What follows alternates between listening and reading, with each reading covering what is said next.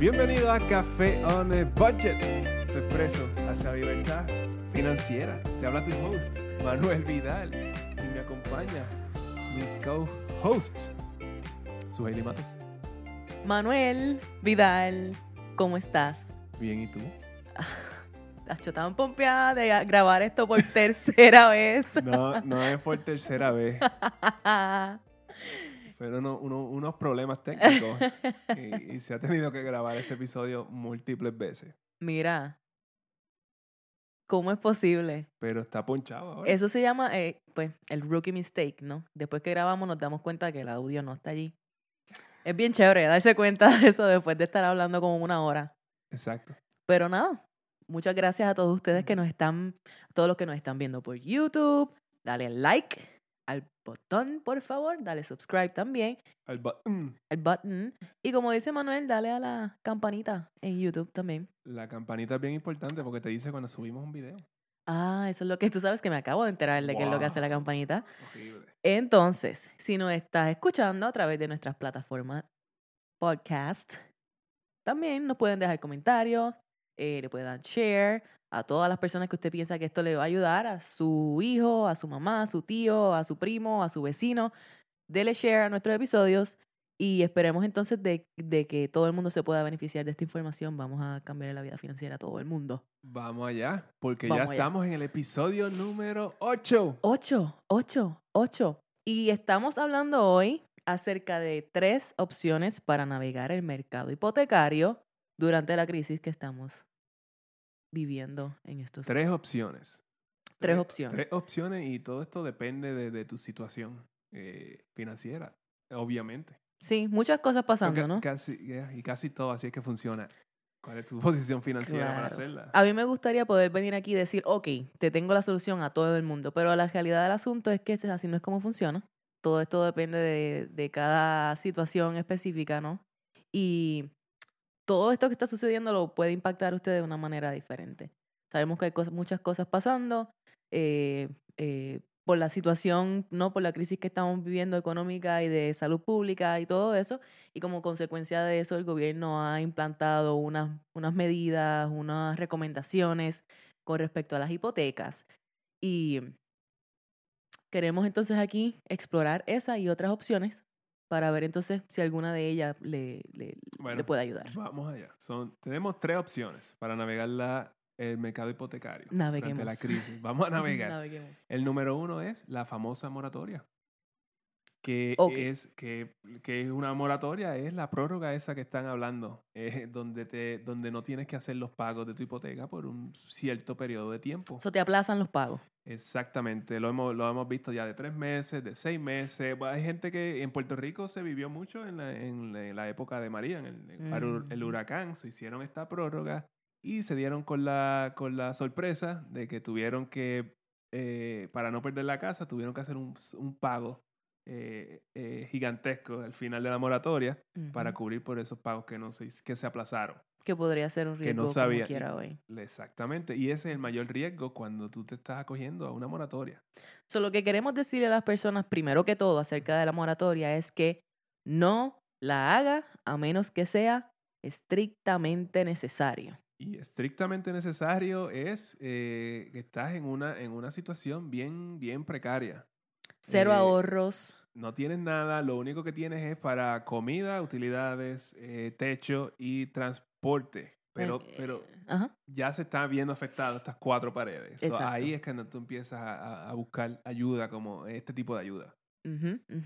Y para que sepa, ¿no? Esta moratoria, usted no hay, no hay un- un- una solución que sea la misma para todo el mundo. Esta moratoria, usted, si usted está en esa posición precaria y, y eso es lo, la única opción que usted tiene ahora mismo, usted entonces debe comunicarse con la institución bancaria que tenga su préstamo eh, hipotecario para que entonces usted se pueda orientar acerca de qué tipo de moratorias le pueden aplicar a usted y también cuáles son las expectativas de pago de vuelta, porque esas son, es ahí donde están los trucos en las letras pequeñas.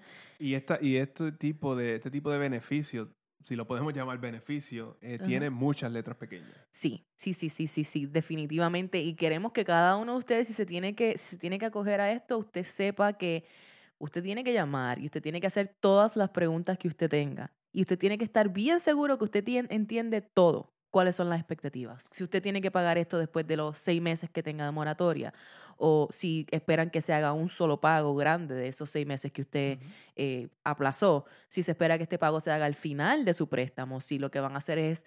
Eh, extenderle la vida del préstamo para que ocurra al, final. Por el, por el, periodo que te cogiste la moratoria. Sin número de alternativas. Y todo esto va a depender de varios factores. Esos factores pueden ser solamente algunos de esos factores el tipo de préstamo que usted tiene. Y con eso nos referimos a que si su préstamo es FHA o es convencional o es VA o etcétera, y cuando tiene estos préstamos federales, o ya eso va por, por el CARES Act, lo que, lo que dice el CARES Act. Y el CARES Act lo que dice es que usted tiene derecho a una moratoria de seis meses y también tiene derecho a una moratoria de seis meses adicionales, pero todo esto necesita ser aprobado por el Departamento de, Housing, de Vivienda Federal, exacto. Eh, ¿Qué otros factores pueden afectar eh, qué tipo de moratorio usted recibe y si la... Si, la, si cualifica. Si cualifica, gracias. Eh, ¿Cuál es su historial de pago? Si usted ha tenido pagos atrasados en el pasado, eso quizás pueda afectarlo un poquito.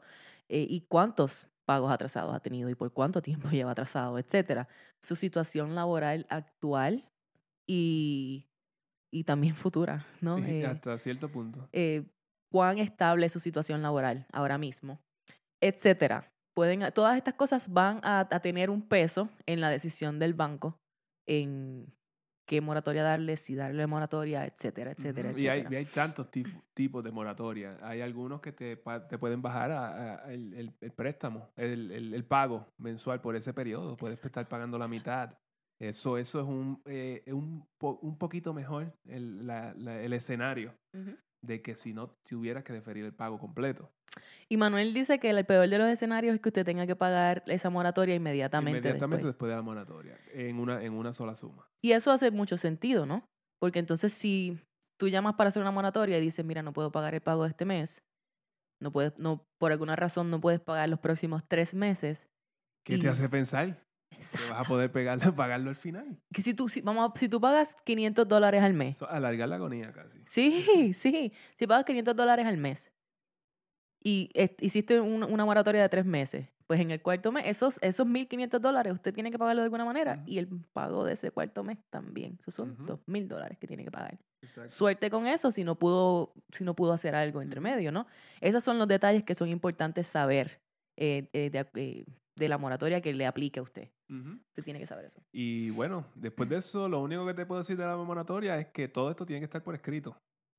Ah, importante. Que no, no crea nada de boca. Eh, ni que después cuando firme los documentos, estás pinchado.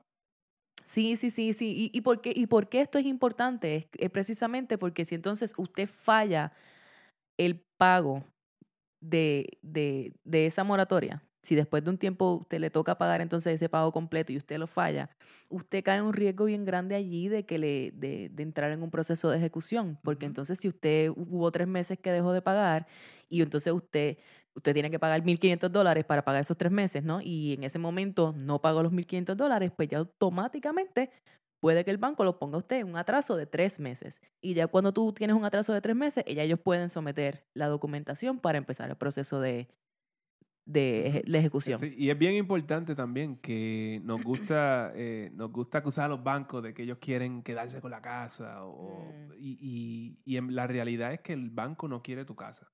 Está en el mejor interés de todas las, los, los mejores intereses de todas las partes que tú hagas ese pago todos los meses a tiempo los bancos no se quieren quedar con su casa. Ellos, no quieren la casa. Eso no es negocio. La, casa la, casa la quieres tú. Claro. El banco, está, el banco está allí para hacer dinero, ¿no? Por eso es que ellos le ponen los intereses. Por eso así es como funciona. El negocio del banco es hacer dinero en intereses.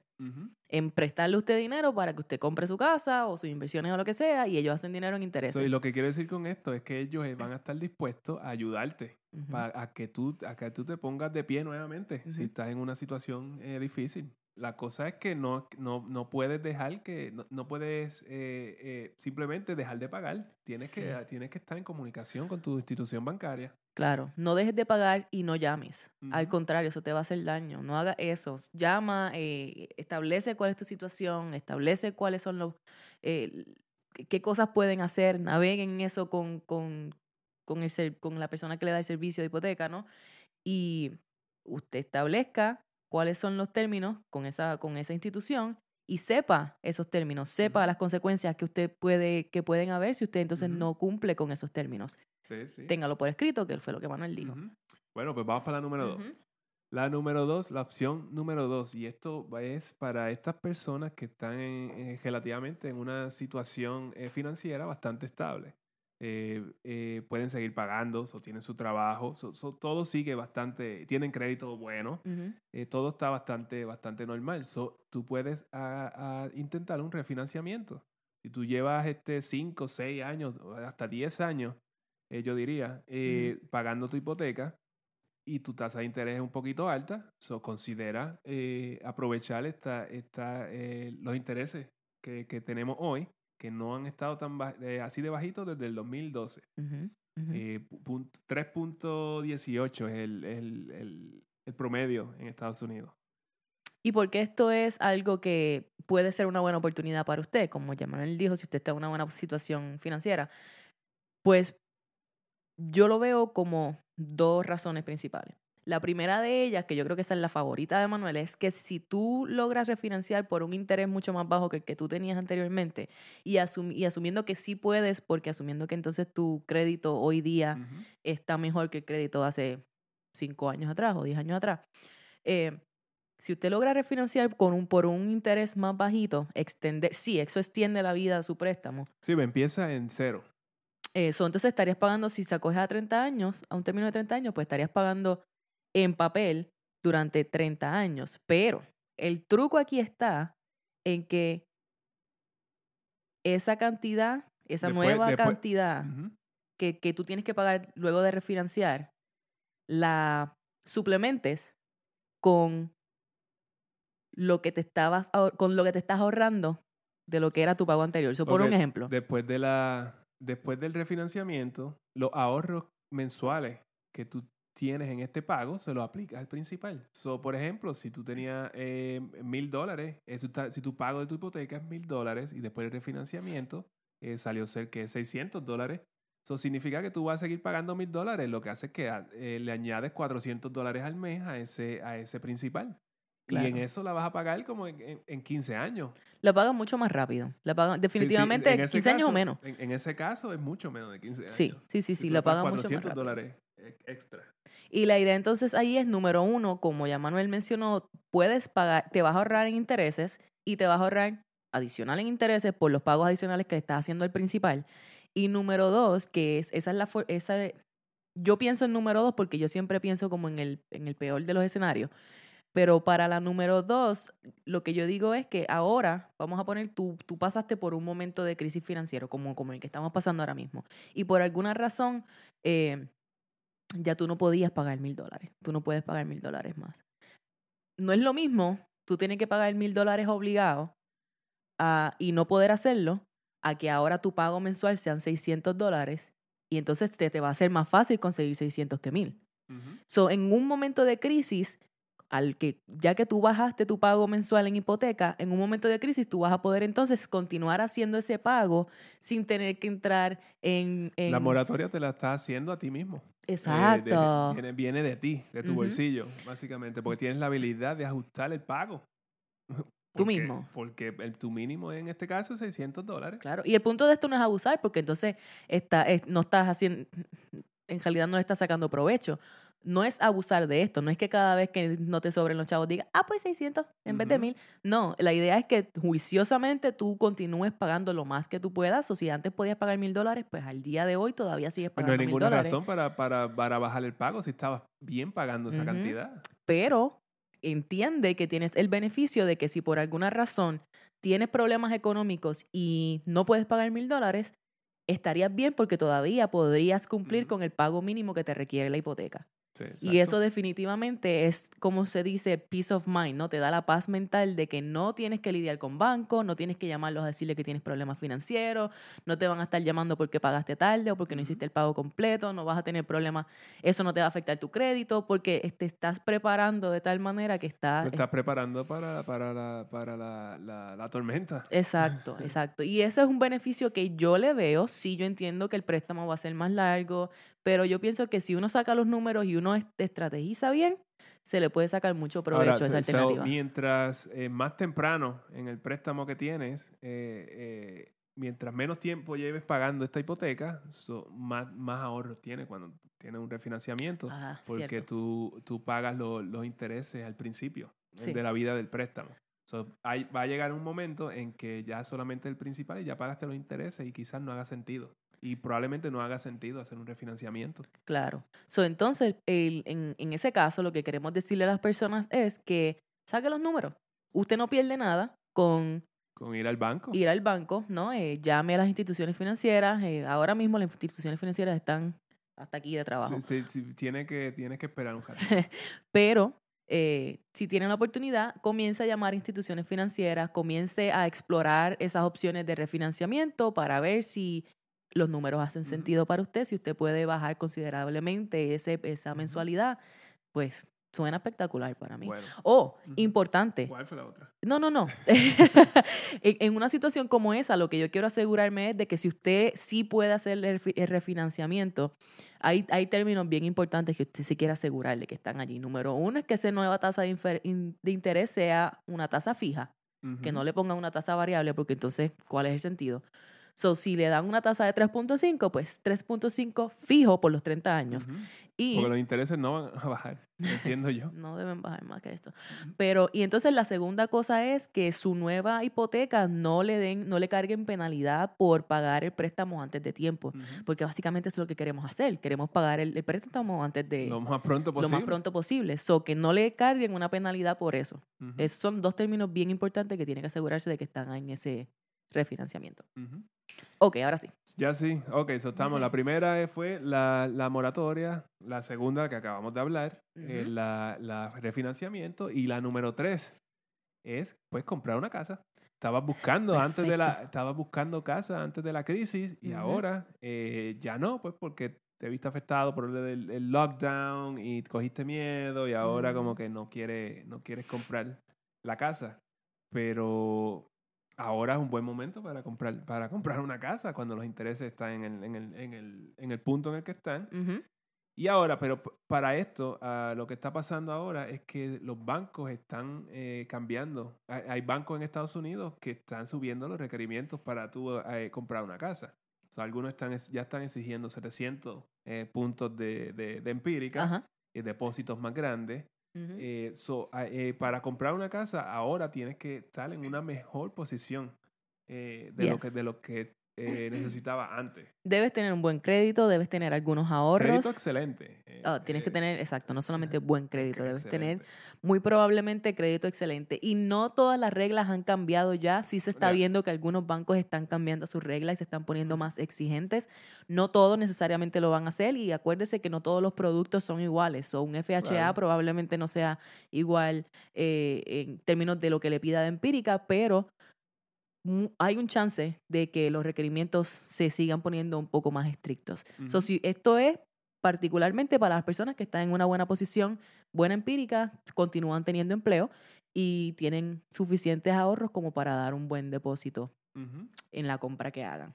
Exacto. So, los, los, los, los, bancos están tratando de tomar el menos riesgo posible en, en este momento. Están, están en, en modo defensa.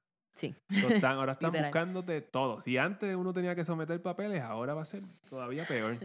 Bueno, aquí en Maryland, que la para Claro, una- un libro. es increíble. Eh, y uno tiene, por el, el- el- se echa como dos horas en el, en el cierre, yendo por todos esos papeles. Pero tú debes preguntar si los bancos están más estrictos, entonces ¿por qué me beneficiaría entonces comprar? Exacto, porque la razón para eso es que tienes menos personas eh, buscando casa, pues menos gente cualifica, so la competencia es mucho menos. so Tienes menos competencia. so puedes ahora buscar la casa que tú quieres eh, donde tú la quieres eh, y, y la competencia va a ser menos. Claro. Si ya usted estaba pensando en comprar una casa y su situación financiera no cambió, se mantuvo y usted espera que se mantenga, ¿no? Que, que sea estable, no tiene por qué.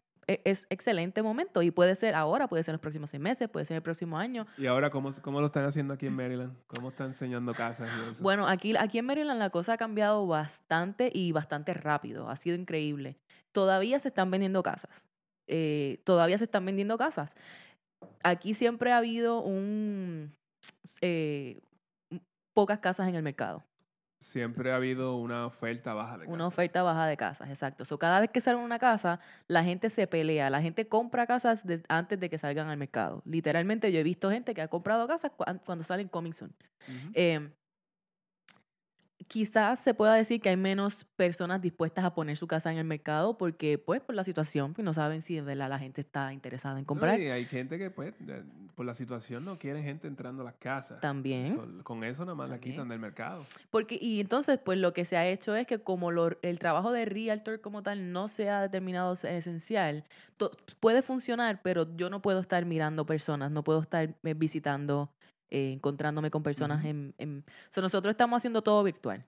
Eh, las consultas las estamos haciendo virtuales, eh, las, los showings de casas, mostrarle las casas a clientes, lo podemos hacer completamente virtual también.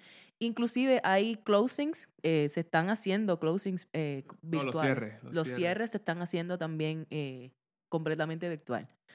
No todo el mundo está acoplado de la misma manera, pero es- todo se está moviendo de esa forma porque la, la cuestión, la realidad del asunto es que las situaciones que provocan que gente necesite comprar y vender casas no cambian porque hay un virus.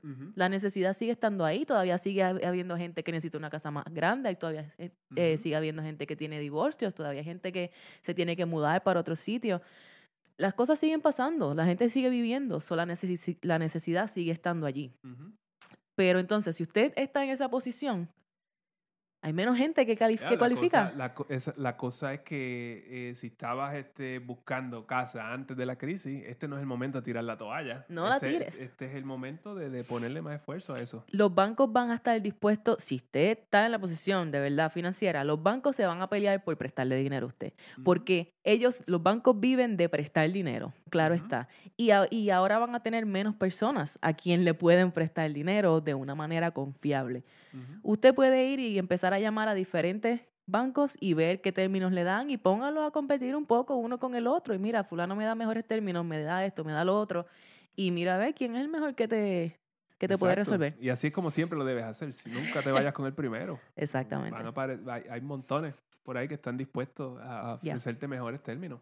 De la misma manera, si usted sí está, si usted tiene buena empírica, si usted tiene un trabajo estable, pero quizás no tiene muchos ahorros, eh, no, como Manuel dice, no tire la toalla, porque todavía, quizás ahora no pueda, no pueda comprar, porque quizás le, le requieran un poco más de depósito, pero usted tiene un tiempo y... Bueno, si- y si estamos en lockdown hasta junio, so, tienes todo este tiempo de que no vas a ir al restaurante, no vas a ir al cine, Sí, sí, todo este momento, este es el, el tiempo de ahorrar. Y puedes casa. enfocarte, exacto, puedes enfocarte en ahorrar, maximizar ese ahorro lo más posible, para que entonces de aquí a un año Quién sabe si eso es un efecto de la economía que nadie ha visto todavía. La gente ahorrando dinero y después cuando se acabe esto, todo el mundo empieza a comprar a la vez y se forman, Wow, eso sería increíble, pero yo creo que es, sí. se sale de control todo. No, no, no, no creo que esté. Yo, el problema que yo veo es que a la gente le gusta gastar, no importa. Ahora mismo estamos en nuestras casas y la gente está buscando qué comprar en, en Amazon y Etsy y cosas así. O sea,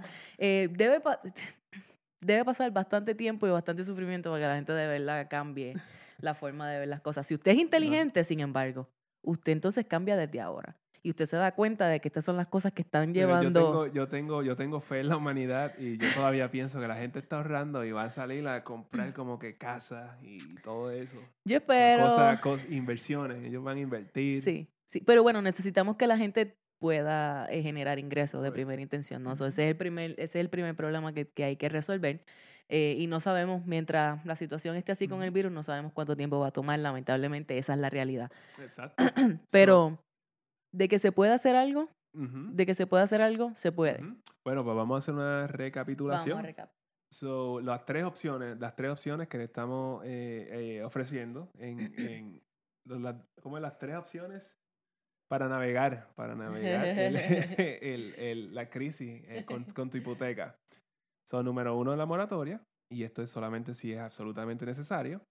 Eh, la número dos, el refinanciamiento. Ujú. Si tienes buen crédito para conseguir una tasa de interés mucho más baja de la que tienes. Y el tip más importante es que apliques estos ahorros al principal todos los meses. Ese- ese es eso clave. Lo más, lo más importante cuando tú haces un refinanciamiento. Especialmente eh, cuando lo estás haciendo adelantado en, en- en tu préstamo original. Sí. Eh, si llevas 10 años pagando, 12 años pagando, ahí es donde, donde más tienes que Los primeros hacer 10 esto. años es donde más intereses uno paga, ¿no? Los primeros Exactamente. 15 años, en realidad. Por eso pero- yo digo, después de 10 años, tienes que, tienes que ver eh, dónde estás parado. Sacas bien esos números, exacto. Eh, y la número tres es pues, comprar la casa, la casa que estabas buscando antes de la crisis, comprarla ahora. Tienes crédito excelente, los bancos van a competir por, por prestarte dinero y eso te pone en la posición de, de- del- de- del chofer, Sí. la, de la guagua. Sí, sí, sí, sí. Y va- puedes conseguir la casa que deseas con, lo- lo- con los intereses eh, más favorables bajito. Exacto, exacto. Eh, si ustedes se dan cuenta aquí de estas tres opciones que dimos, eh, dos de ellas son viables si usted está en una buena posición económica. Una de ellas es si usted de verdad no tiene ninguna otra opción y las otras dos requieren que usted esté en una buena posición económica. La realidad del asunto es que aquí las personas que se benefician en situaciones como esta son precisamente la gente que no tiene nada, que están en la última económicamente hablando, y las personas que han hecho el trabajo y que están tienen sus ahorros, eh, han mantenido su ingreso de alguna manera y, eh, y no, no malgastan. No malgastan. Por eso es que nosotros estamos constantemente dándole y dándole y dándole y dándole con lo mismo. Si usted eh, hace un presupuesto y se enfoca en, sacarle esas deudas, se enfoca en dejar de malgastar en tonterías innecesarias para que entonces esas deudas no vayan creciendo, eh, se enfoca en pagar esas deudas, obviamente considerando su ingreso, no buscando, buscando maximizar ese ingreso lo más posible, y comienza a ahorrar, tiene su fondo de emergencia y luego que tiene su fondo de emergencia, lo demás es para invertir, lo demás es para invertir y una casa es una inversión, así sea para nosotros vivirla, porque inclusive mucha gente piensa en su casa como esto es lo que le voy a dejar a mi heredero, esto es lo que le voy a dejar a mi hijo, esto es, pues mire, e, esas las inversiones, esas decisiones se toman bien en serio y se toman considerando todos los riesgos. Usted no puede comprar una casa hoy pensando que la puede pagar hoy. Usted no puede, si usted, si la hipoteca es mil dólares, tú no puedes decir, ah, yo puedo pagar mil dólares hoy. Y, y hacer ese análisis nada más pensando en el pago mensual. Sí, no. Y entonces, y en 30 años puedes pagar los mil dólares, en 15 Ujú. años. ¿Cuántas cosas no pueden pasar en 30 años? Va- o sea, vamos a mirarlo de una, vamos a comprar la casa que podemos pagar. La que, verdadera- la que verdaderamente uno, uno puede pagar. Exacto. ¿Y qué Eh, significa eso? Bueno, para mí eso es eh, que tu casa, tu hipoteca no debe, no debe exceder el 30% de tu, de tu ingreso neto. Exacto. Eh, El no, banco le va a decir que usted puede pagar más, Mucho más. Y- mucho más. Y, y la verdad es que 30%, con eso tienes una, una, muchas posibilidades. Claro, claro. Recuerda, el banco te está diciendo que puedes pagar más, pero eso es hoy. Cosas pueden pasar, cosas como estas pueden pasar, lo que está pasando ahora mismo con el virus. Cosas como estas van a pasar, es O sea, inevitable. si, tú, si tú tienes, eh, si tú sigues esa regla, 30% de tu ingreso neto, ese es el valor, ese es el, ese es el pago, Tu pago. mensual de tu casa, y eso lo combinas con tu fondo de emergencia de 3 a 6 meses, eh, y ya tú, tú estás listo para navegar casi, casi cualquier crisis. Sí, definitivamente. definit- si tú puedes tener eh, seis meses de tus gastos básicos en guardados, tú puedes, aquí el, el gobierno puede cerrar por seis meses y tú vas a poder manejar esa situación. ¿Qué mejor que eso? ¿Qué mejor que eso? Ujú. La- pu- luego de seis meses, mira, la verdad es que cualquier cosa que tarde más de seis meses, que necesitemos, eh, eh, pues la verdad es que eso es sin precedentes, ¿tú me entiendes? Eh, po- posibilidades siempre están, pero la realidad es que nosotros nos preparamos para todo lo que sea realísticamente posible, en base a, en base a situaciones normales. Eh, ¿A qué nivel esto nos va a afectar? No sabemos. Y Nos puede afectar a todos, de manera que no sabemos. Pero por el momento... Nos está afectando de maneras que no sabemos.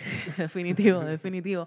Pero definitivamente es importante continuar este plan porque ya vemos que las primeras personas que están sufriendo esto son las personas que muchos de ellos no, no, no tomaron esto en consideración, no tenían necesariamente la, la, la información, ¿no? El conocimiento de decir, pues mira, mi hipoteca debe ser tanto, no debería pagar más de esto.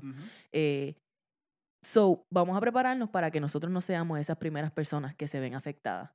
Y entonces, más importante aún para mí es que si nosotros estamos en una buena posición económica, situaciones como esta, tenemos ahorro, tenemos paz mental, eso nos permite a nosotros estar en una buena posición para ayudar a otras personas que necesitan, ¿no? Eh, una de las, una de las cosas que nosotros más buscamos con financial independence, con independencia financiera, es tener esa capacidad de, de, de dar más allá de lo que, qué sé yo, como que dar más allá.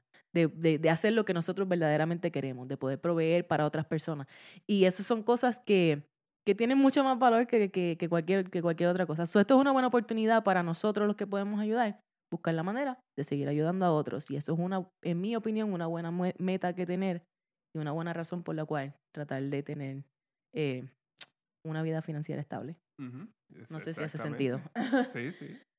Eh, Independencia financiera. Ayudemos a nuestro prójimo, a toda, a toda, a toda la gente que está eh, eh, pasándolas mal, Sí. comprando, al menos que sea comprando eh, gift cards yeah, de los, de los yeah, negocios. yeah. So, bueno, hablamos de estas tres cosas que hacer eh, con las hipotecas, pero eso no significa que son las únicas tres cosas que hay. Eh, les invitamos a que si si tienes más, eh, otras que no, hemos, no discutimos aquí, como algún negocio, yo no sé, no, no, no Sí. sé qué, qué, qué otras cosas tú puedes, tú puedes, qué otras razones, qué otras opciones tienes con hipoteca. Sí. No, pero si usted está exacto, si usted está buscando, si usted ha conseguido información y, Y ha encontrado, ha encontrado una estrategia que le está funcionando, pues déjenos saber para entonces darle a usted su shout out y buscarle qué manera entonces eh, podemos hacer que otras personas se beneficien igual de esa misma estrategia, ¿no? De igual forma, si tiene preguntas más específicas acerca de esto o acerca de cualquiera de las cosas que hemos hablado hasta ahora, ¿no? De budgeting, si tiene preguntas acerca del proceso de compra de una casa, estamos más que felices en contestar. Manuel y yo eh, hacemos todo lo que está a nuestro alcance con, con compartir la información que tenemos hasta el momento. Seguro. ¿Dónde nos encuentran? Nos encuentran en Facebook, Instagram, YouTube, YouTube. Apple Podcasts, Spotify, Stitcher. Perfecto. En todas las plataformas de podcast, No todas, pero esas, esas, esas. las principales.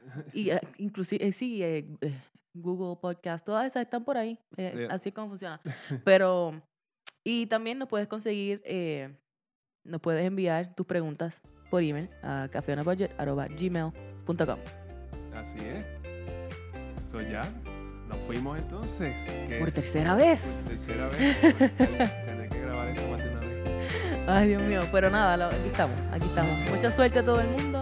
Eh, sigamos navegando esta, este Naveguemos, lockdown. Pues, y Pero- fue Café Boche. Café Boche. Espero que no nos ahoguemos.